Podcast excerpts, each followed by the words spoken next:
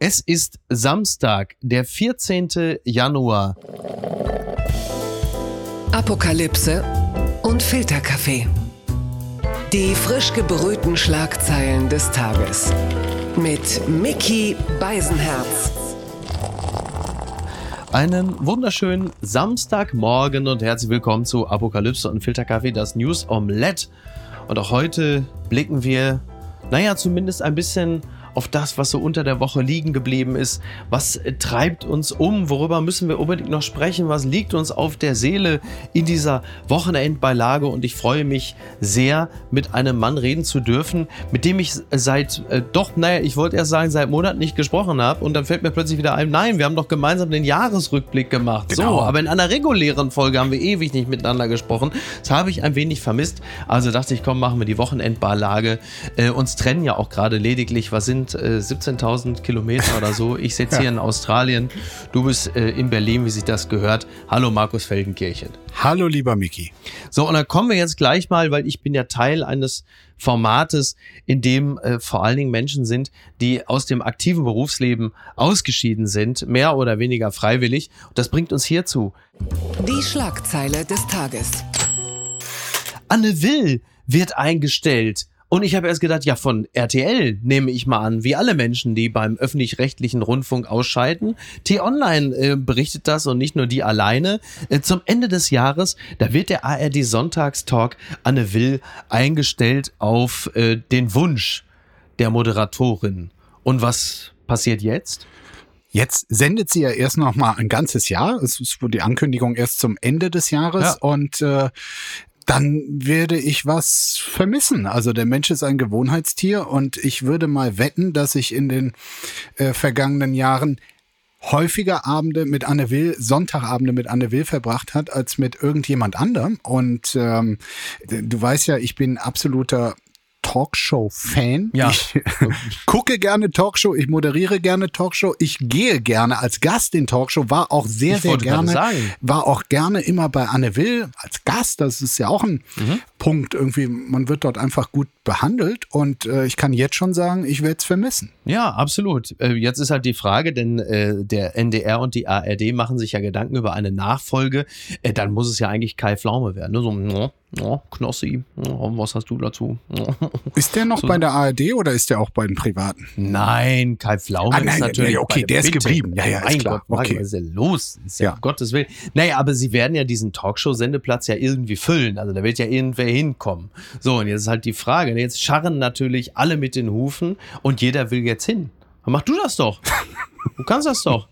Wie, wie macht man das mit den Hufenscharren? Ja, wir kommen ja später noch auf Dieter Bohlen äh, zu sprechen. Der hat ja einen Pferdefuß. Als der Satan, der ist, der kann uns das bestimmt besser erklären. Naja, aber ich, ich bin schon gespannt, wie sich ja jetzt der ein oder andere so im Laufe des Jahres in Stellung bringen wird. Im Fußball ist das ja immer so, dann gehen Leute in den Doppelpass und äh, erinnern äh, nochmal daran, dass sie ja auch mal eine Trainerausbildung... Wenn sie Trainer werden wollen. Genau, dass sie auch mal eine Trainerausbildung gemacht haben und dass sie in Ungarn auf Zypern oder vielleicht in Katar unglücklich sind als Trainer. Ich weiß nicht, wie diese Bewerbungsrunde läuft, äh, wenn man sich äh, für den Job bewerben möchte äh, des ARD Talkmasters oder der Talkmasterin oder Masterette um es ja mal so auszudrücken, was man dafür machen muss, wo man sich empfehlen, was ist der Probelauf? Das ist die Frage, das Casting. Ja, wir, wir müssten mal Luis Klamroth fragen. Ja. Der hat das ja äh, gerade offenbar erfolgreich hinbekommen. Ja, ab, übrigens auch gute erste Sendung gemacht äh, letzten Montag. Ja, absolut, absolut. Ja, ich meine, der hat es natürlich jetzt auch nicht leicht, ne, durch die, äh, also da muss ich ja ehrlicherweise sagen, das fand ich ja ganz, das fand ich ja ganz lustig, als die Bildzeit und die Tage die beiden nebeneinander gestellt hat. Äh, äh, Luisa Neubauer in Lützerath und äh, Louis Klamroth äh, daneben irgendwo in Adlershof oder wo die hart aber fair aufnehmen und dann drüber geschrieben, ja. Schatz, wie da war dein Tag. Das hat mir gut gefallen, muss ich sagen. Ne? Also, Als Luisa gerade von Polizisten weggetragen wurde, vermutlich, ja. Ja, ja. ja. ja. nein, äh, total gut. Ist ja auch total gut und richtig, dass da jetzt auch mal jüngere Leute rankommen. Man muss jetzt allerdings sagen, da hat vielleicht die ARD Ausstattungsabteilung, muss aber noch mal gucken, äh, dass sie sich da nicht ver vertan haben, weil Louis ist ja jetzt gar nicht im Sportbereich tätig, dass sie ihm da jetzt einfach die Hose und die Sneakers für äh, die Sportmoderatoren rausgelegt haben. So geht es natürlich nicht. Ne? Da muss genau. jetzt schon auch mal ein bisschen hier. Das war das ja. Tolle am Weg von Anne Will, also die wirklich gezeigt hat, sie kann rechts wie links, sie kann Sport äh, wie Politik und äh, also über all die Jahre kann ich nur sagen, äh, wirklich eine Bereicherung. Aber offenbar hat sie über die Jahre dann ein bisschen die Lust verloren. Ist ja auch nachvollziehbar. Alles, was man 10, 15, 20 Jahre immer wieder gleich macht, ähm, das ist dann irgendwann, selbst wenn man den prominentesten Moderationsplatz hat, den es ja. äh, in Deutschland gibt, ist es offenbar irgendwann keine Herausforderung mehr. Und dann finde ich es auch konsequent zu sagen, äh, nee, ich höre aus freien Stücken auf und ja. äh, wartet nicht darauf, bis man irgendwie so freundlich zur Seite äh, Meinst du, wird. Wartet nicht darauf, dass sie wie Luisa Neubauer äh, rausgetragen wird, ja?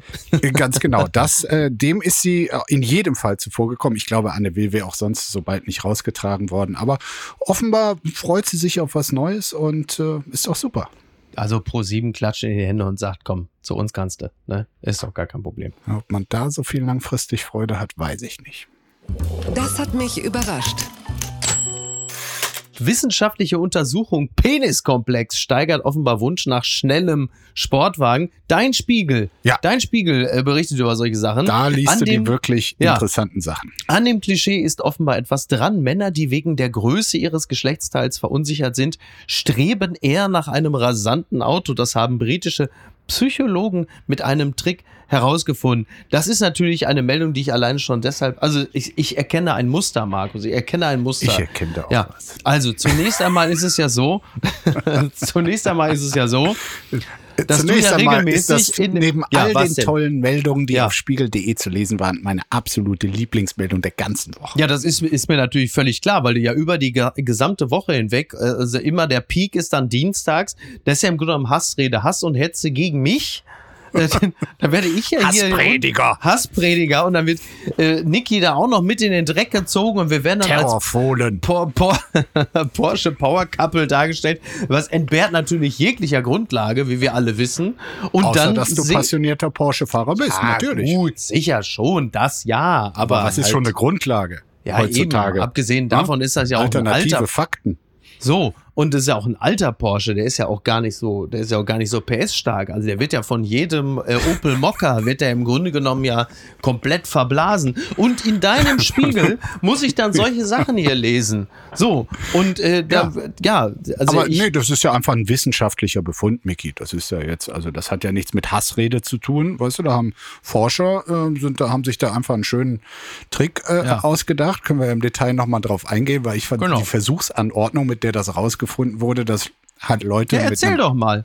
Ja, Sag also, doch mal, wie das äh, da, der, dein Spiegel äh, berichtet ja offensichtlich sowieso sehr gerne über solche Sachen. Da kannst du es auch gerne erzählen, wenn du möchtest. Ja, also wie gesagt, am Ende haben sie herausgefunden, dass Leute, die, sagen wir, einen kleinen Schniedelwurz haben oder zumindest ja. glauben, glauben. Haben, sie haben die Leute äh, ja das Glauben äh, machen. Genau, weil äh, also ein objektives Experiment hätte es wohl nicht gegeben, mhm. wenn äh, die Männer, es geht ja nur um Männer, äh, ja. dort ähm, ehrliche Angaben über ihr Geschlechtsteil hätten machen müssen. Insofern mhm. haben sich diese Forscher einen Trick ausgedacht und ähm, Leuten einfach erzählt. Äh, in der einen Gruppe haben sie erzählt, also der durchschnittliche Penis hat 18 Zentimeter Länge und zwar im irrigierten Zustand.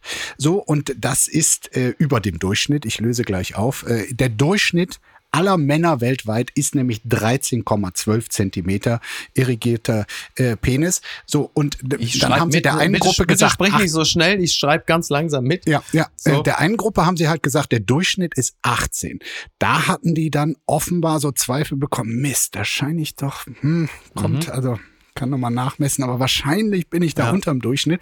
Die hatten also ein schlechtes Penisgefühl, ja. zumindest für diesen Moment. Ja. Und danach sollten sie halt gucken, ob ihnen ein Sportwagen, ein schneller Sportwagen gefällt oder nicht. Und einer anderen Gruppe haben sie erzählt, die durchschnittliche Penislänge sein ich glaube, 12 Zentimeter, also unter dem Schnitt. Ja. Und die hatten offenbar ein anderes Gefühl, ein anderes Selbstwertgefühl, ein anderes Penisgefühl. Ja. Und äh, die fanden diesen Sportwagen, auf den sie dann in dieser Versuchsanordnung danach klicken konnten, wie toll sie Sportwagen finden, äh, nicht so attraktiv, wie die, denen gesagt wurde, der durchschnittliche Penis sei 18 Zentimeter lang. Und jetzt glauben Sie halt diesen Zusammenhang, den ja schon Ewigkeiten vermutet wurde, dass die, die eher, sagen wir mal, Komplexe haben, sich unsicher fühlen, was ihr Geschlechtsteil angeht, dass die das mit schnellen Autos kompensieren wollen. Ja, also da, da muss ich sagen, also ist es denn so, dass, also das hört aber nach dem fünften Porsche, den man hat, dann aber auch wieder auf, ne? Ja, es nimmt aber mit wachsendem Alter zu dass die Penisgröße den Wunsch auf einen Sportwagen äh, verstärkt. Ach was, wirklich? Ja. ja. Ah, ja. Ab einem Alter von 29 Jahren, ja. da bist du ja auch bald, äh, wird das durchaus größer. Ach Gott, oh Gott. Also ab, ab einem gewissen Punkt äh, schwankt man irgendwo zwischen, äh, ich will jetzt sogar eine Yacht und ich möchte gerne Weltchefredakteur werden. Ne?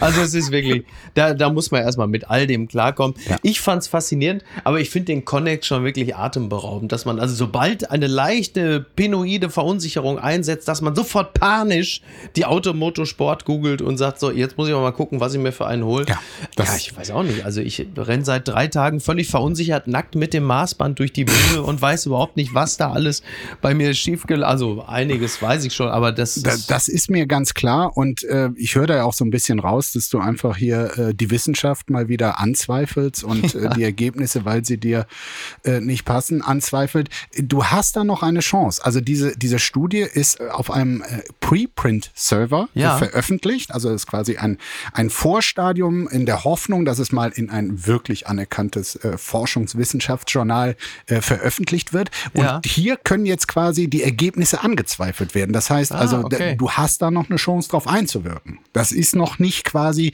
die Endversion. Kritik ist noch erlaubt. Also ich habe die Studien alle gelesen, alle Präprints. Ja. Also, also kann ich dazu nur sagen, also eins möchte ich Ihnen sagen, ich will nicht prahlen, wirklich aber ich bin im Ministerium immer mit dem Smartphone gefahren. Mehr Mehr sage ich dazu nicht. Blattgold. Wo sich der Kornkreis schließt, so schreibt Cornelius Polmer über das Dschungelcamp. RTL lädt wieder ins Dschungelcamp und wie war das damals beim Start im Jahre 2004? Eine Erinnerung an die erste Staffel eines im Grunde hochmelancholischen Sendeformats. Das finde ich toll. Cornelius Polmer hat sich die Mühe gemacht, man kann auch sagen, sich das Vergnügen gegönnt, sich die erste Staffel von 2004 nochmal anzusehen. Mhm. Und er schreibt, im Jahr 2004 wurde der junge Bush als US-Präsident wiedergewählt. Und es begann ein Student mit dem lustigen Nachnamen Zuckerberg ein digitales Netzwerk für Kontakte zu knüpfen. Außerdem wurde, und wenigstens daran werden sich hoffentlich alle noch erinnern, die gemeine Kahnschnecke zum Weichtier des Jahres bestimmt. So lange ist das alles her. Und äh, er, er schreibt überdies auch, die Macher sind zu erfahrenen Sozialchemikern geworden, die wissen, dass dieses Mal zum Beispiel die Kombination aus Claudia Effenberg und Verena Kehrt sich als interessant erweisen könnte, nicht zuletzt deswegen, weil Kehrt beweisen wollen dürfte, dass sie mehr ist als das, worauf der misogyne Boulevard sie zeitweise zu reduzieren versuchte, eine gemeine Kahnschnecke. Das ist doch toll, oder? Ach, fantastisch. Also, an der Stelle habe ich laut gelacht und äh, Cornelius Polmer sowieso immer ganz wunderbar und wie ja. er hier also quasi den Kreis schließt von der gemeinen Schnecke zur anderen gemeinen Schnecke. Super. Super also oder? hat mir sehr gut gefallen. Ja. Auch daran erinnert zu werden, welche Leute da in dieser ersten Staffel äh, 2004, oh ja. die ich natürlich, muss ich jetzt mal ehrliches Bekenntnis, ich habe es, ich glaube, immer geguckt, äh, auch mhm. 2004. Aber ich muss gestehen, dass ich am Anfang mich nicht dazu bekannt habe. Äh, Ach, weil es mir ja ich hatte eigentlich einen sehr kritischen Blick am Anfang auf das Format und äh, war aber trotzdem fasziniert genug, um hinzugucken. Ich glaube, so ging es vielen. Ich habe so haben sich die Sehgewohnheiten verändert oder der Charakter, ich weiß es nicht. Ich, mich hat schon, muss ich ehrlich sagen, und sage ich auch dir, der, der mit Leidenschaft für diese Show arbeitet, ich fand es schon teilweise wo aus dem Spaß irgendwie mir zu viel ernst war, in der Beleidigung oder in diesem von oben mhm. herabschauen auf die Kandidaten. So, das taucht bis heute äh, auf und da gibt's immer wieder so Momente, wo ich mich daran störe, weil ich denke, es ist zu sehr von oben herab und trotzdem ja. ist natürlich die Faszination dieses Formats äh, unbestritten. Deshalb gibt es das auch schon so lange. Ich würde auch jetzt wieder zugucken, weil man einfach gerne zuguckt. Und ich meine, das Gros der Leute, die am Ende stolz und froh über ihre Teilnahme waren, zeigt natürlich auch, dass es äh, allzu menschenfeindlich dann offenbar doch nicht zugeht oder sie kriegen es nicht mit. Nee, nee, nee, tut es tatsächlich nicht. Also du, es ist natürlich immer ein Grad dessen, Aber du was verstehst man schon, was ich meinte, was, was das Unbehagen zumindest ja, ursprünglich ja, mal war. ja, ja, absolut, verstehe ich komplett. Und natürlich stimmt von oben herab ja allein schon geografisch komplett, ne, wenn man da vom Baumhaus auf das Geschehen blickt. Mhm. Aber ähm, ich kann aus nächster Nähe sagen, dass äh, die Moderatorin und auch der Moderator mit wahnsinnig viel Liebe oft auf diese Kandidaten blicken. Also sie teilweise sogar in Buchbesprechungen oder sonst wo sich schützend vor sie werfen. Also dieses Format ist alles, aber nicht zynisch.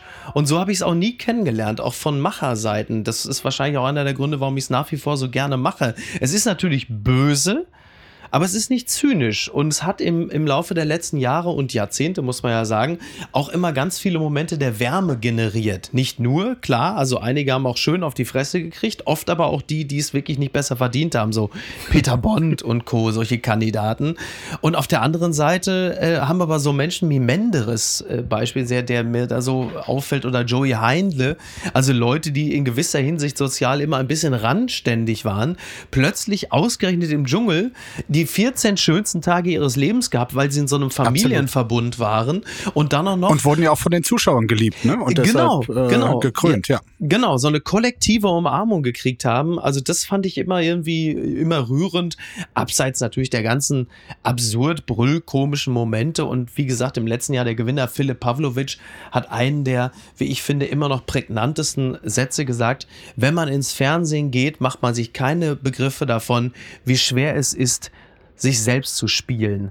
Und das ist dann doch wiederum, das knüpft dann doch schon wieder ein bisschen an an das, Das Personal, ja was bei Anne. Will ja auch sitzt. Ja, Ja, ne, oder? also- so. Ja, also das, das war äh, sehr, sehr gute äh, Zeitkritik und äh, sehr philosophisch fast schon. Ja. Äh, hat mir gut gefallen. Sag mal, hat RTL da eigentlich, das fragen sich, glaube ich, viele, so einen äh, Pool der besten äh, Psychologen, die vorher so Psychogramme erstellen, um dann zu gucken, also wie es ja auch hier im Text von Cornelius Polmer insinuiert ist, dass da einfach gut gecastet wurde und aber quasi auch dieses Charaktercast und man vorher schon weiß, also wenn der nicht mit dem aneinander gerät, dann entlassen wir Psychologen X, der das ganz klar prognostiziert hat. Also mir ist nicht bekannt, äh, dass psychologische Profile dahingehend erstellt werden, dass Kandidaten, ähm, sagen wir mal, wie soll man das sagen, konfliktkompatibel sind. Ja, dass man weiß, okay, wenn ich jetzt Kandidatin A und Kandidatin C nehme, dann ist Konfro, wie man so schön sagt, vorprogrammiert. Ich glaube, so danach wird es nicht gecastet. Aber was, glaube ich, kein Geheimnis ist, ist, dass es psychologische Betreuung gibt, die natürlich auch schaut, inwiefern so ein Kandidat, eine Kandidatin für das Format überhaupt geeignet ist. Übrigens auch was Belastbarkeit angeht. Also sind auch schon Leute mal nicht mitgenommen worden, weil absehbar war, dass das denen zu viel wird. So, das auf jeden Fall, das auf jeden Fall auch. Aber natürlich wird auch geschaut, äh, nicht nur von Psychologen, sondern von allen, inwieweit ein Kandidat, eine Kandidatin für so ein Format auch ein Gewinn ist. So, und was für ein Facettenreichtum da ist. Das ist auf jeden Fall so, klar. Jetzt, äh, Absolut. es gibt ja dieses Dschungelphänomen, dass äh, einfach die Leute, die dabei sind, die da drin sind, äh, Mhm. Keine Ahnung haben, wie in der deutschen Öffentlichkeit über sie Ja, diskutiert ja. wird. Ne? So, Mhm. so, die sind einfach abgetaucht. Und so ähnlich scheint das jetzt ähm, dieser Tage auch bei dir zu sein, weil, ähm, also ich kann es dir jetzt einfach offen sagen, weil wir, weil wir miteinander reden. Äh, Ja. In Deutschland denkt man einfach, dass du, was macht der eigentlich da unten? Also man sieht dich auf Insta entweder am Pool oder am Ja. Strand mit deinem gefotoshoppten Sixpack oder Achtpack Ja. oder äh, Ja. was das ist. So, und äh, vielleicht kannst du da jetzt einfach mal aufklären, weil die Leute denken wirklich, du bist nur am Pool. Ja. So Ja, ist die Stimmungslage ich- gerade in Deutschland. Das wirst du so nicht mitbekommen haben. Das ist, das ist absolut richtig. Also ähm, man muss dazu sagen, ich habe immer ähm, am Anfang noch ein paar Tage äh, zur Akklimatisierung. Das sind dann genau diese Tage, die man dann gesehen hat, die ich am Pool verbracht habe. Aber der dicke Hammer kommt natürlich wie immer im Leben umso heftiger und schnell. Und das bedeutet für mich jetzt äh, 17 Nachtschichten am Stück. Also da ist jetzt mit Pool und dem Spaß, das ist jetzt vorbei. So. Also da kann ich wirklich Deutschland beruhigen. Jetzt geht's los. Ja, ab jetzt geht Ja. es wirklich äh, so nicht Lützerath-artig, aber dann doch so irgendwann jetzt in die äh, in die Mine, um Jetzt das in den Tunnel. rauszuholen. Ja, jetzt geht's ab in den Tunnel und das bringt uns ja hierzu. Bitte empören Sie sich jetzt. Umgang mit Klimaprotesten in Lützerath, Feuer mit Feuer. So steht es im Spiegel, sein Leitartikel von Sophie Garbe. Wie die Politik mit der Klimaschutzbewegung umgeht, ist zunehmend problematisch, besonders in Lützerath. Dort wirkt es, als würde der Staat mit Baggern und Polizei ein Gestern gegen das Morgen verteidigen. Ja, ist es ein zulässiges Bild oder ähm, ist es so, mh, hm, naja, ich will jetzt nicht sagen martialisch, aber es ist ja so ein, es ist ja so ein Gemälde, das kann man so sagen. Auf der anderen Seite muss man sagen, naja, das, was wir da gerade sehen, ist ja das Ende oder der Zwischenstand eines Kompromisses zwischen RWE und dem Land NRW. Und was haben die da zu suchen? Ist es doch toll. Äh, es gibt doch auch den Kohlekompromiss. Was soll denn das jetzt? Also ja, das ist natürlich jetzt die ganz, ganz nüchterne Betrachtung, die du mhm. da hier äh, angeboten hast. Ich mochte diesen Text sehr, mhm. habt ihr den auch äh, im Vorfeld geschickt, genau. weil er eben noch nicht so abgewichst auf mhm. äh, das ganze Phänomen äh, schaut. Die Kollegin ist, Sophie Gabe, ist noch ein bisschen jünger als wir. Ähm, die hat da, äh, blickt, glaube ich, ein bisschen idealistischer äh, auf das äh, Phänomen und ähm, gleichzeitig aber auch sehr, sehr äh, klar, weil mhm. ich glaube, sie beschreibt sehr gut die Stimmungslage unter den wirklich ganz Jungen äh, in Deutschland, denen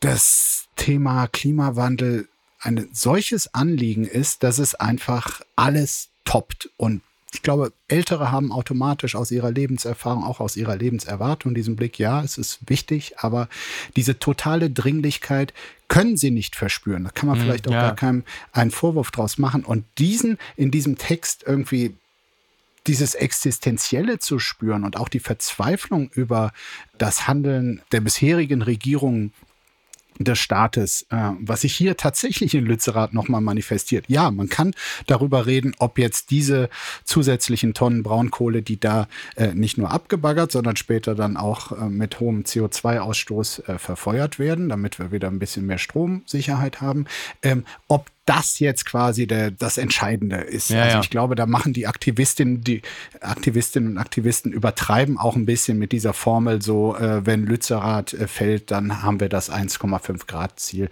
Ja. Diesen direkten Zusammenhang gibt's natürlich nicht. Und trotzdem, also dieses Bild, das hier quasi mit der Staatsmacht auch, ähm, also ausgerüstet in, mhm. in, in ihren Schutzanzügen und äh, natürlich äh, bewaffnet und äh, auch ja, Eskalationen der Gewalt gab es nicht, aber natürlich ist das ein beherztes Zugreifen. Natürlich wird da etwas verteidigt, von dem alle wissen, das ist im Grunde falsch. Kompromiss mhm. hin, Kompromiss her. Ja, ja, klar. Wobei man jetzt natürlich andererseits auch sagen könnte, äh, die Kohle wird ja gebraucht, weil alternative Energien haben wir ja noch nicht ausreichend. Was war das irgendwie? Solarkraft, glaube ich, macht momentan zwei Prozent aus.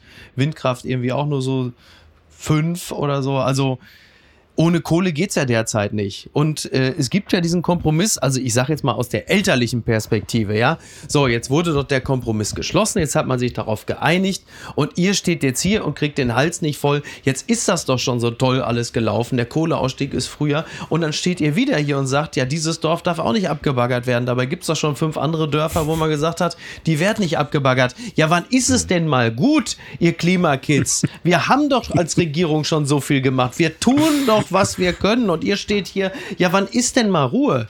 Ja, ist das jetzt die elterliche oder die großelterliche Perspektive? Das ist schon eher die großelterliche Perspektive, ja. Die Eltern marschieren ja oft auch mit. Ja, also ich meine, um die Ortschaft Lützerath ist es, glaube ich, jetzt architektonisch und menschlich ähm, so, also, jetzt, ähm, äh, jetzt ist nicht aber tragisch, ja.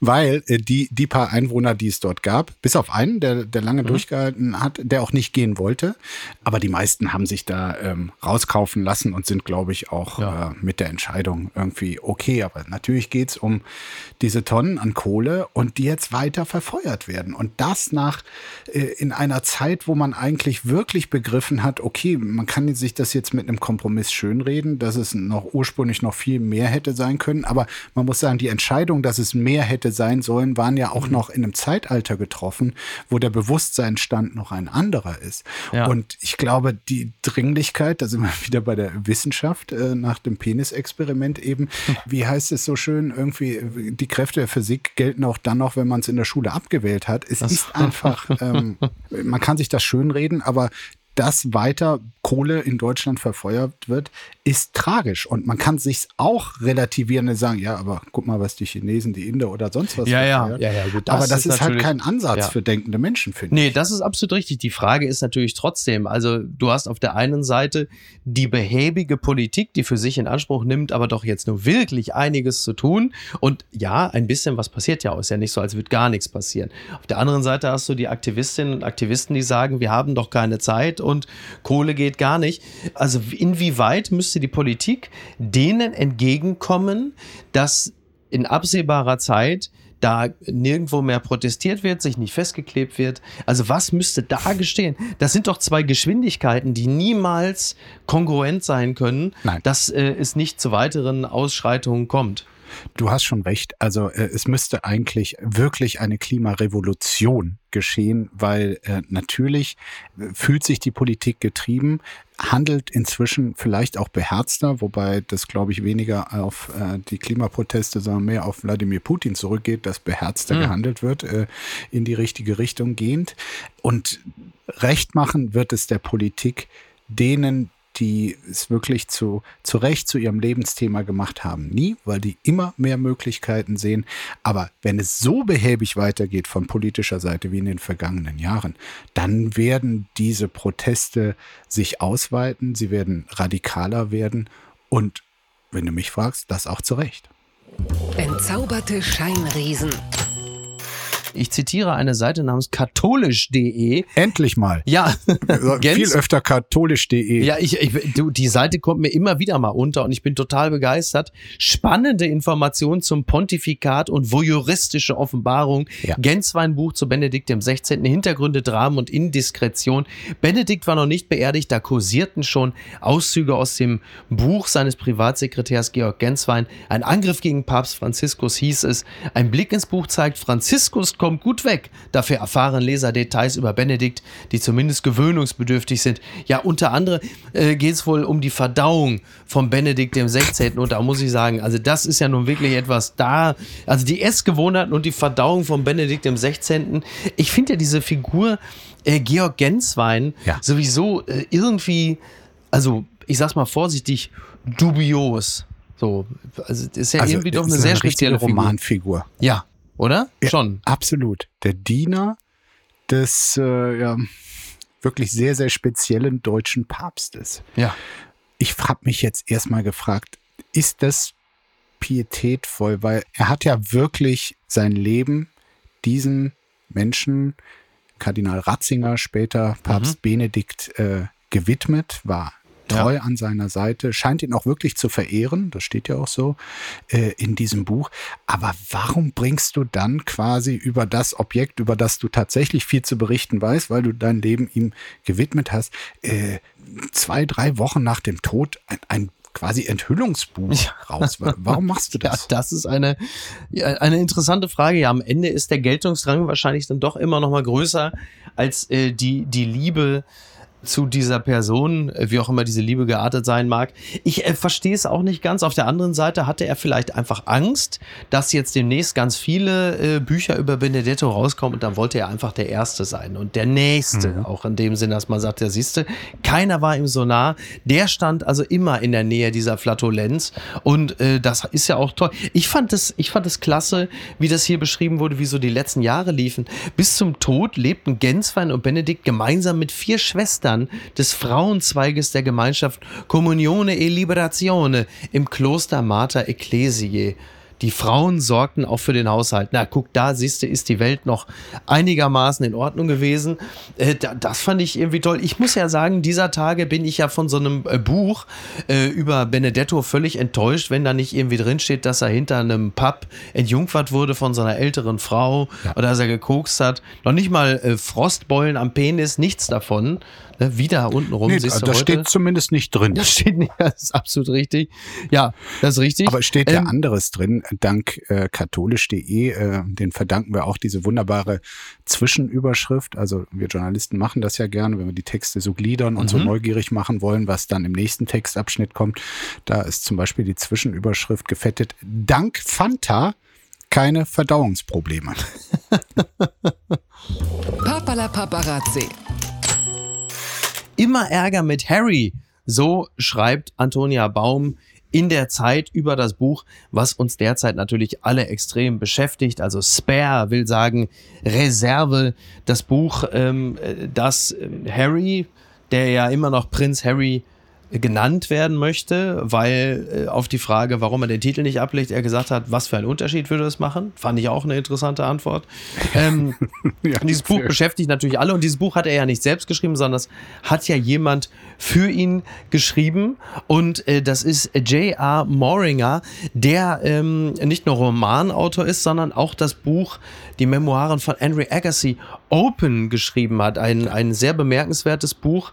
Und also ich finde das beste Sportmemoiren, ja, die ich je gelesen habe. Total. Und äh, was ich äh, ganz spannend finde, ist, und das ist eigentlich ganz clever. Also solltest du oder ich, äh, sollten wir mal in die Situation geraten, dass unsere Memoiren interessant werden sollten, dann ist natürlich toll, wenn man sich die Autobiografie schreiben lässt von jemandem, der so schreiben kann, der dann auch so William Faulkner Zitate einbaut und so. Man wird halt einfach sofort so sieben, acht Oktaven schlauer. Das finde ich eigentlich toll. Also da muss man sich dann schon irgendwie mal von einem richtig guten Absolut. dann so ein Buch schreiben lassen. Ne? Das Leben wird auch gleich viel dramatischer und äh, romanhafter und ja. äh, es, es ergibt auch alles viel mehr Sinn. Ja. Weil Dramaturgie ist die Auflösung von Sinnsträngen und äh, das äh, hat er offenbar sehr, sehr gut gemacht. Ich habe tatsächlich, ich habe es natürlich nicht durch, aber ich habe jetzt auch mal angefangen mhm. und es liest sich fantastisch. Ja, ja, das glaube ich sofort, weil ein Profi natürlich dran war und es auch entsprechend gegliedert hat. Und Antonia Baum, äh, genauso Kollege Niggemeier hat es, glaube ich, auch Stefan Niggemeier hat es auch schon geschrieben, dass es sich sehr gut liest und dass es gut geschrieben sei. Ja. Es ist möglicherweise nicht gut gedacht, aber dann hat man ja immer noch eine, eine Zwischeninstanz und das ist eben der Kollege Moringer, der dann sagt, ja, das, was du da so dir so zusammengedacht hast, das gieße ich jetzt aber mal in eine schöne Form, dass daraus dann Literatur wird und auch du ein wenig klüger rüberkommst und reflektierter, als du mir das vielleicht serviert hast. Denn ich muss sagen, besonders intelligent kommt Harry für mich jetzt nicht rüber, aber das britische Königshaus gilt im Allgemeinen auch jetzt nicht unbedingt als ein Hort von äh, Großdenkern naja, also Prinz Charles hat schon gewisse intellektuelle Fähigkeiten, würde ich jetzt mal aus der Ferne diagnostizieren. Ihm darf nur kein Füller in die Hände kommen, ne? Ist klar. Das ist vorbei. Ne? Gut. Da. Intelligente Menschen oder intellektuelle Menschen äh, heißt nicht, dass die charakterlich äh, 1A sind. Also dass er da so einen gewissen ähm, fehl, mangelnde Impulskontrolle hat und äh, äh, etwas Herrsches an sich. Äh, das konnte man, glaube ich, schon äh, bei diversen Einstellungen Einstellungen sehen. Dieses unintellektuelle Bild, was man von Harry hat, kommt natürlich nicht nur von der Netflix-Doku, sondern äh, ich glaube, da ist dann bei uns auch immer noch dieses äh, Bild in der Nazi-Uniform quasi so im ja, Hinterkopf. Ja, aber dazu, äh, dazu haben ihn ja William und Kate quasi förmlich getrieben. Also das ist ja genau, das ist ja, ja. das Miese. Ja. Also diese, für Harrys Image sind sie einfach nicht gut. Ähm, ich fand wirklich bemerkenswert, auch an diesem Text, ähm, aus der Zeit, aber auch mhm. aus dem, was ich jetzt als beginnender Leser ähm, tatsächlich des Buches selbst und nicht nur der ganzen Schnipsel, die im Vorfeld da auf den Tisch kamen und die wir alle konsumiert haben, wie krass irgendwie der Unterschied eines Eindrucks sein kann. Also mhm. die ganze Welt hat diese Schnipsel ja. im Kopf. Ja. Reißerische Sachen. Ja kaum jemand wird das Buch lesen. Und, und das ist wirklich ein, ein Phänomen. Ich zitiere jetzt mal aus dem äh, Text der Kollegin, die sagt, ähm, dass Harrys Blick auf die eigene Familie überhaupt nicht so kompromittierend und mhm. Tischtuch zerschneidend wirkt, wie zuletzt dauernd zu lesen war, sondern manchmal sehr liebevoll, gerade was Harrys Vater Charles betrifft. Und dann mhm. beschreibt sie diese Szene aus dem Buch, dass er tatsächlich aus Harrys Sicht vielleicht nicht der allerempathischste Mensch ist, zumindest ist nicht immer sofort so privat und körperlich zeigen konnte, aber dass er oft irgendwie einen, einen kleinen Brief dann abends auf seinem Kopfkissen von seinem Vater gefunden hat, äh, Harry von Charles, und da stand dann, wie stolz er auf dieses oder jenes von mir erreichte war. Wunderbar. Und äh, zu Camilla wiederum, die laut Medienberichten in dem Buch als böse Stiefmutter bezeichnet wird, steht in dem Buch an einer Stelle tatsächlich genau das Gegenteil, das berichtet die Kollegin, nämlich, dass sie und ihr Stiefsohn einander vielleicht nicht immer viel zu erzählen gehabt hätten, aber dass Camilla, Achtung, eben keine böse Stiefmutter gewesen mhm. sei.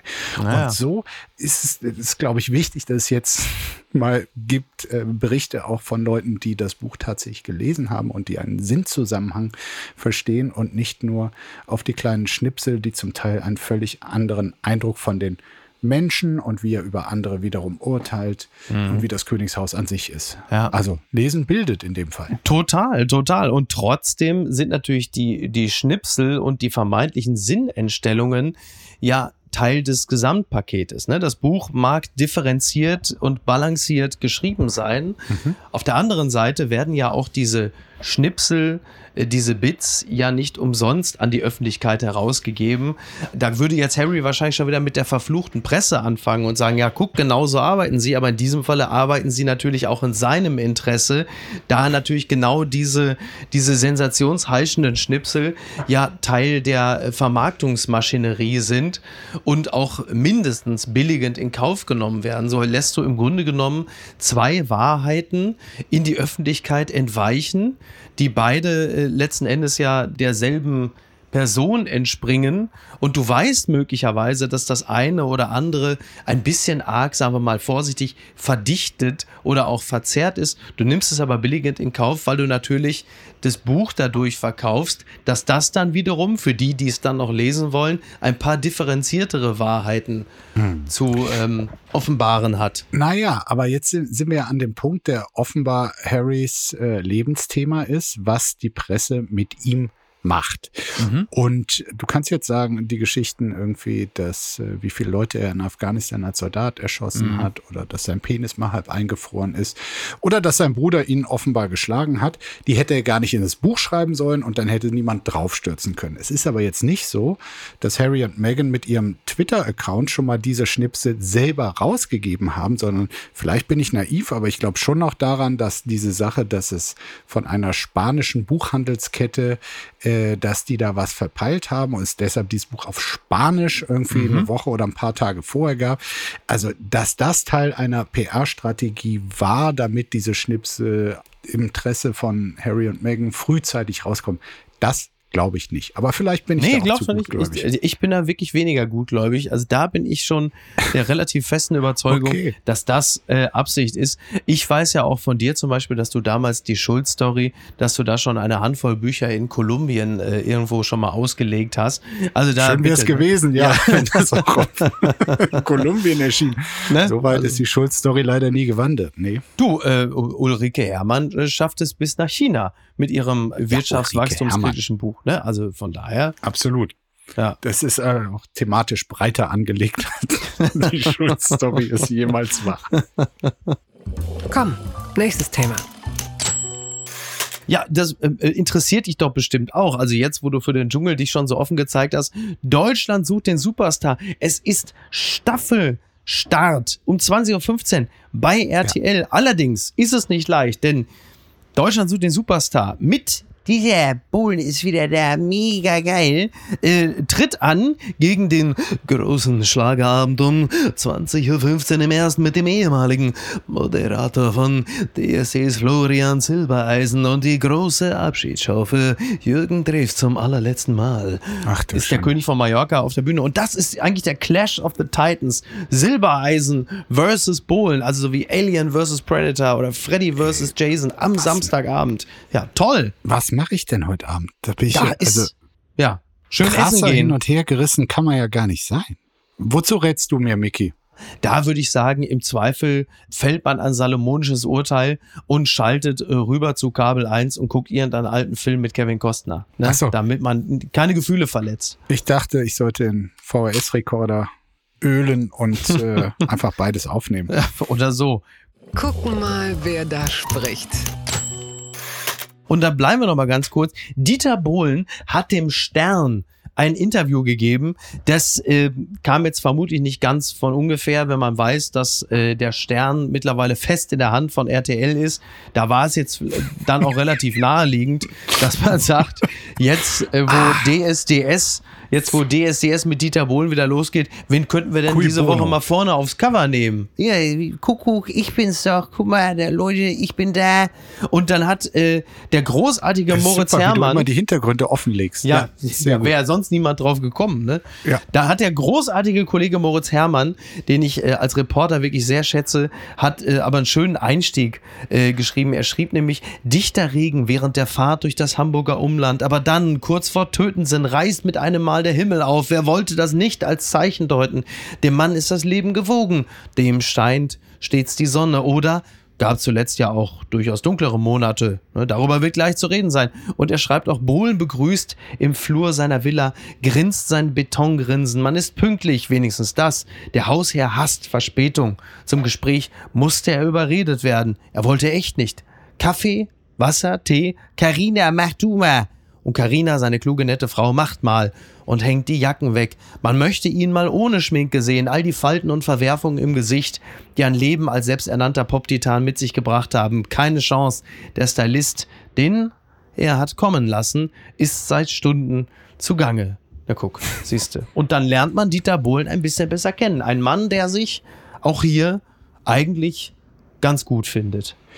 Ja, also das ist wirklich die Endstufe, wenn du den Stylisten zu Hause immer parat hast. Das ist, also da kann man wirklich noch viel lernen. Ja, nur wenn Fremde Bohlen. kommen. Nicht wenn Cari also für Carina geht er, oder vielleicht macht er sich auch, vielleicht macht er sich auch vorher schon. Ich hier glaube, schon. der wohnt da. Nein, Ja. nein, ich glaube, das ist quasi das Au-pair-Mädchen für Dieters Gesicht, was dort ähm, wohnt. Kurz vor Töten sind, auch ein toller Romantitel. Ja. In dem Interview wurde auch nochmal dran erinnert, dass äh, Dieter Bohlen, der in letzter Zeit ja auch politisch äh, wieder Ja. aktiv ist, Richtig. äh, dass er wirklich äh, früher Mitglied der sozialistischen deutschen Arbeiterjugend und der Ja. Mhm. deutschen kommunistischen Partei war. Also, dass das äh, immer nur der RTL-Proll war, das kann man jetzt nicht äh, behaupten. Ja. Es sind einfach sehr, sehr viele Lebensklugheiten drin. Er, er sagt in dem Interview auch, er versteht nicht, wieso man äh, Winnetou nicht mehr gucken soll, aber immer noch Führerschein äh, sagen darf. und er gibt auch, also was das Privatleben angeht, ähm, Empfehlungen, äh, gerade im Umgang mit äh, Carina, mit der glücklich verheiratet ist, äh, so sagt er es, da offenbart er einfach tolle Beziehungstipps. Ich streite mich doch nicht, weil Carina möchte, dass ich die Zahnpasta richtig reindrehe. Dann mache ich die lieber zu und hab meine Ruhe. Früher hätte ich meinen Frauen gesagt, wenn dich das stört, mach sie doch selber zu. Bitte, so. Ja, Nadel, der kannst du schön selber machen, du. Du hast ja auch mehr Zähne als ich. Ja, es, äh, ich, ich bin äh, auch absolut begeistert. Also gerade diese, klar, das ist natürlich jetzt das beliebteste Zitat, ne, so zum Thema äh, Putin und Krieg in der Ukraine. So, Leute, ey, du musst doch mal verhandeln, das ist so scheiße da, jetzt so mit dem Krieg und der Druck und so. Ähm, in dem Zusammenhang fand ich sehr spannend, dass äh, nachdem Bohlen sich ja auch kritisch gezeigt hat, was unseren in Anführungsstrichen Wirtschaftskrieg mit Putin angeht, Dass man doch mal lieber verhandeln soll, man kann doch miteinander reden, Leute. dass jetzt auch die Linkspartei, also Sarah Wagenknecht und Sevim Dadelen und so, dass sie jetzt alle so auch bei Twitter und in der Öffentlichkeit Dieter Bohlen zitieren. Da bin ich total begeistert. Also ich warte darauf, dass die CDU mit dem Trigema-Affen um die Ecke kommt oder was weiß ich. Also das ist ja klasse, wer jetzt so alles als Dafür äh, politische Überzeugungen herhalten muss. Da Ja. ist ja einiges denkbar. Ja, schön. Sarah Wagenknecht hat ja wirklich gesagt, also mit einem Kanzler Bohlen wären wir äh, sinngemäß besser äh, dran, weil der hätte wenigstens ähm, die Grundprinzipien des Krieges verstanden. Ähm, er sagt auch in diesem Interview wieder, ich kenne Physik. Also er ist offenkundig Ja. gegen die Lieferung schwerer Waffen. Ja. Und er glaubt daran, dass Diplomatie helfen könne und Mhm. Reden immer besser ist als Bomben. Das ist, ma- man kann sagen, es ist vielleicht naiv, aber es ist nicht bösartig. Es Mhm. Nö, ist äh, genau. legitim, so etwas Total, zu sagen. absolut. Und er sagt hier, ich kenne Physik, Druck erzeugt Gegendruck mit Gewalt. Damit immer noch mehr Panzer hinzuschaffen, schafft man diesen Krieg nicht aus der Welt. Nur das meinte ich und nur das wollte ich sagen. Es ist eine absolut legitime Position und auch wenn es Dieter Bohlen ist, mit dem mich politisch vermutlich relativ wenig verbindet. Ist es mir trotzdem also zunehmend in dieser Debatte über was ist jetzt angemessen mhm. im Umgang mit der Ukraine und was sollte die deutsche Position sein oder auch nicht. Dieser moralische Rigorismus von Leuten, die sagen, also wer nicht bereit ist, die allerschwersten Waffen schon rückwirkend im äh, letzten Frühjahr geliefert äh, zu haben, wer das nicht befürwortet, versündigt sich an der Ukraine und an allem. Also dieser moralische Rigorismus ist wirklich zum Teil schlimm und Positionen von Dieter Bohlen, hier vielleicht auch einfach ausgedrückt, äh, die sind absolut legitim. Es gibt Leute, die sind dieser Überzeugung. Total. Die Politik wird von beiden Stimmungen beeinflusst und äh, findet am Ende hoffentlich den richtigen Weg. Aber ich äh, bin wirklich froh, dass auch Dieter Bohlen und andere, die eine Gegenposition vertreten, das tun. Und äh, man muss sie deshalb nicht für den letzten Idioten halten. Ja, dem würde ich mich äh, tatsächlich anschließen. Also man kann ja Bohlen ja auch aus anderen Gründen für den letzten Idioten halten. Da muss es ja nicht unbedingt äh, um die Panzer- oder Waffenlieferung gehen. Da gibt es ja auch genügend andere Gründe. Der Trick der Woche. Now you see him and now you don't. Boris Johnson is photoshopped out of space launch, picture tweeted out by Grand Chaps. Daily Mail berichtet das, also der lange Rede, kurzer Sinn. Grant Shapps, das ist der äh, Energieminister und der war äh, auf einem Bild ursprünglich zu sehen, äh, als es um diese äh, Space-Mission der Engländer ging. Und da waren mehrere Leute drauf, unter anderem halt eben auch ein gewisser Boris Johnson. Und weil das genau in so, der Mitte des Bildes. Ja, in der Mitte des Bildes auch noch. Und nicht am Rande. nee, nee. Und, und weil äh, dieser Boris Johnson jetzt so ein bisschen in Ungnade gefallen ist, ja, da äh, hat er gesagt, Grand Chaps, weißt du was, äh, es gibt doch Photoshop, äh, dann hau ich den da mal raus. Ne? Da kommt er weg. Ja. Und jetzt ist in der Mitte klafft ein Loch aber Boris Johnson auch ein ziemlich breites Loch. Ein ziemlich breites sagen. Loch. und da ist nicht mehr zu sehen. Ist jetzt natürlich die Frage, ähm, jetzt wo diese Technik so behende angewendet wurde, was glaubst du, wie viele Fotos äh, von Prinz Harry werden wir in Zukunft äh, von den Royals noch sehen? Oder ist da auch in der Mitte plötzlich äh, Ne? Fehlt da nicht eine Nazi-Uniform im Kreise seiner Liebsten? Nein, nein. Also äh, William und Kate äh, werden ja wahrscheinlich ein Interesse haben, äh, viele Fotos in Nazi-Uniformen weiter äh, zu verbreiten. Also die werden bleiben. Aber da muss man jetzt sagen, da, da wäre natürlich die Gefahr gewesen, dass äh, Harry quasi aus den Bildern und damit auch aus der gemeinsamen Geschichte getilgt wird. Aber ja. da ist jetzt Boris Johnson, beziehungsweise nein, der kann ja gar nichts dafür, sondern Grant Chaps, äh, also, äh, man spricht ja schon, dass er eines der äh, dreistesten Photoshop-Attacken aller Zeiten. Also ja. äh, das hat jetzt jeder mitbekommen und ja. äh, man kann einfach nicht dazu raten, weil es fliegt auf und äh, äh, man muss schon dazu stehen, mit wem man sich auch in der Vergangenheit umgeben hat. Photoshop ist da eine Versuchung, aber nicht die Lösung. Und was schreibt eigentlich die Bild? So, das machen wir jetzt hinten raus noch, denn es gibt gerade eine Exklusivmeldung der Bild. Christine Lambrecht ist äh, vor ihrem Rücktritt. Sie will angeblich hinschmeißen. Das berichtet die Bild. Ich sehe dich gerade völlig erstaunt und aufgeregt, aber so ist es. Das wird ja wahrscheinlich auch deine Arbeit äh, nochmal in den nächsten Stunden beeinflussen. Du musst wahrscheinlich nochmal, oh, ich sehe, du, du wirkst niedergeschlagen. Also, musst du was ich, umschreiben? Ich, ja, musst du einen Text umschreiben? Äh, nein, aber ich weiß nicht, ob ich da einen Zusammenhang sehe. Jedenfalls äh, ist der Spiegel am Freitagnachmittag mit einer Titelgeschichte über die komplett äh, verteidigungsunfähige Bundeswehr erschienen. Und, Habt ihr das ähm, exklusiv? Ist euch das exklusiv einge und aufgefallen im Spiegel? Nee, aber es ist einfach sehr, sehr gut belegt und ich kann den Text auch nur sehr empfehlen. Und äh, ja, also ich hatte ja ehrlich gesagt, ähm, ich hatte schon am Tag nach diesem Silvester-Video mhm. prognostiziert, dass also eine Halbwertszeit von maximal noch vier Wochen, weil äh, meine Kollegen und ich auch mitbekommen haben, wie in der Bundeswehr selbst, also was wir ja. Journalisten über sie sagen, das kann ihr ja. vielleicht noch eine Zeit lang egal sein, aber wie in der Bundeswehr selbst auf allen Ebenen vom einfachen Soldaten bis zur höheren Führungskraft über sie ohnehin schon gesprochen mhm. wurde. Mhm. Und dann, ich meine, du willst in einer Organisation, zu der 260.000 Menschen gehören, klar kann man sich immer mal über den Chef aufregen, aber an sich willst du ja respektvoll nach oben schauen mhm. und das Gefühl haben, deine Arbeit wird auch dadurch gewürdigt, dass äh, an der Spitze jemand ist, mit dem man sich identifizieren kann. Und das war schon lange nicht mehr der Fall. Ja. Und dann ist die Frage, wann trauen sich Leute das auch mal offen und nicht nur zum Beispiel in Hintergrundgesprächen mit Journalisten irgendwie dieses, das zu bekennen, dass man diejenige, die die Autorität an der Spitze sein soll, einfach überhaupt nicht mehr als Autorität ansieht. Und also irgendwann wird sie es offenbar gespürt haben, wenn sie jetzt tatsächlich zurücktritt. Dann gebe ich jetzt zum Schluss noch ein paar Worte mit von jemandem, der schon am 3. Januar über Christine Lambrecht geschrieben hat. Post von Wagner. Liebe Christine Lambrecht, Sie sind geschieden, haben einen Sohn, den Sie lieben. Schön wäre es, wenn Sie noch einen Garten hätten, wo Sie Blumen riechen und Beeren schmecken. Sie sind keine Löwin, Sie sind als Verteidigungsministerin Fallobst. Diese Berliner Böllernacht, in der Sie Ihr Video gepostet haben, ist so unsagbar schrecklich. In Kiew fallen Drohnenbomben, Raketen. Inmitten der Berliner Böllerei sagen Sie, Sie hätten viele interessante, tolle Menschen kennengelernt.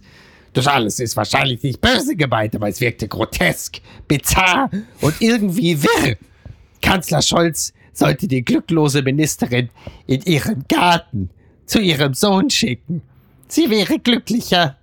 Wir wären glücklicher. Herzlichst, Ihr Franz Josef Wagner. Was hat er denn mit diesem Garten? Ist ja, also. Ich weiß, mit Garten ja, weiß, weiß ich auch nicht, aber unglückliche Auftritte im wahrsten Sinne des ja. Wortes, das stimmt natürlich. Also es war höchst unglücklich, wie sie aufgetreten ist, aber sie wirkte dabei auch immer noch unglücklich und ja. ich glaube, das war ein, ein riesiges Missverständnis von Anfang an. Und es ist gut, wenn es aufgelöst wird. So, ich äh, muss mich jetzt auch auflösen, denn ich muss auch in meinen Garten, also in den Garten Eden, ja. den ich hier zu betreuen habe. An, zurück an den Pool. Ja, Pool, der, äh, am Arsch. Da ist noch gar nichts mit Pool. Wir haben jetzt hier 5.32 Uhr in der Nacht ja. und ich mhm. habe noch ein paar Stunden vor mir.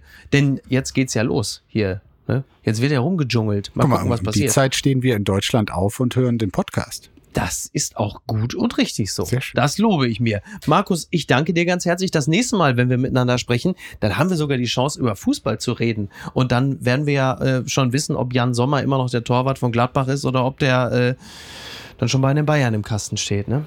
Nein, nein, er wird bleiben. Das ist ja ganz klar. So wie Christine okay. Lambrecht.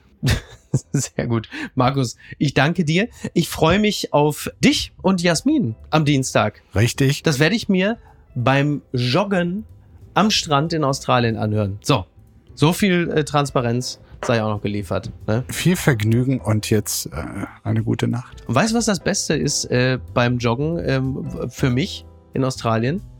Dass mir äh, mein sehr, sehr kurzes Genital beim Laufen nicht in die Quere kommt. Deswegen laufe ich Bestzeiten. Na dann, genieß es, wie immer. Vielen Dank, vielen Dank. Markus, mach's gut. Bis denn. Tschüss. Ciao, ciao. Du Tschüss. auch. Bis bald. Apokalypse und Filtercafé ist eine Studio Bummens Produktion mit freundlicher Unterstützung der Florida Entertainment. Redaktion Niki Hassania.